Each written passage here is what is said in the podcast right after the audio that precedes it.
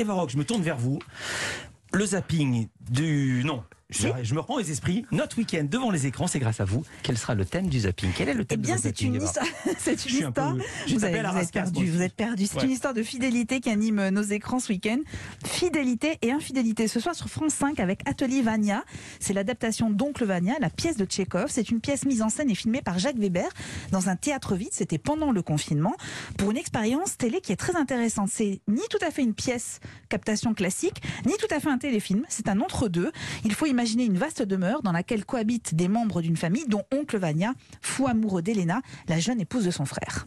s'est marié avec lui quand il était déjà tout desséché. Elle lui donne sa beauté, sa jeunesse, sa liberté, son éclat. Pourquoi? Mais pourquoi?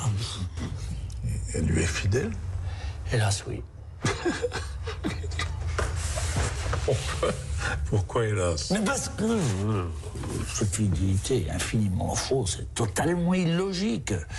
Tromper un vieux mari qu'on ne peut pas sentir, c'est immoral, mais sacrifier sa jeunesse, sa vérité, ça c'est pas immoral.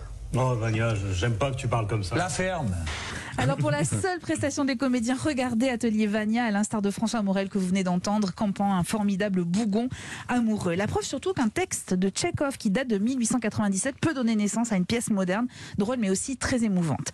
Fidélité ou infidélité amoureuse donc dans le couple et fidélité ou infidélité à ses convictions, c'est le sujet d'une série documentaire à ne pas manquer dimanche sur France 2 dans le cadre du 13-15 de Laurent Delahousse. Série consacrée à Guernica, la petite ville espagnole dont la population a été massacrée par les nazis et qui est surtout le sujet de l'œuvre de Picasso, immense toile, conçue pour l'exposition internationale de Paris. On était en 1937 et à travers laquelle Picasso condamne le régime franquiste. Pendant la guerre, alors que Guernica est exposé au MoMA à New York, Picasso est à Paris. Un jour, un soldat allemand entre dans son atelier, trouve les esquisses de Guernica. La suite, elle est racontée par le comédien qui incarne Picasso dans ce documentaire. Il se tourne vers moi et me demande C'est vous qui avez fait ça? Je lui réponds Non, c'est vous qui avez fait ça.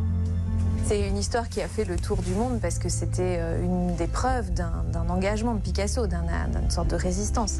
C'est aussi un trait d'esprit face à un Allemand qui n'avait pas du tout le profil de celui qui allait avertir le responsable nazi local qu'un artiste espagnol faisait de la provocation.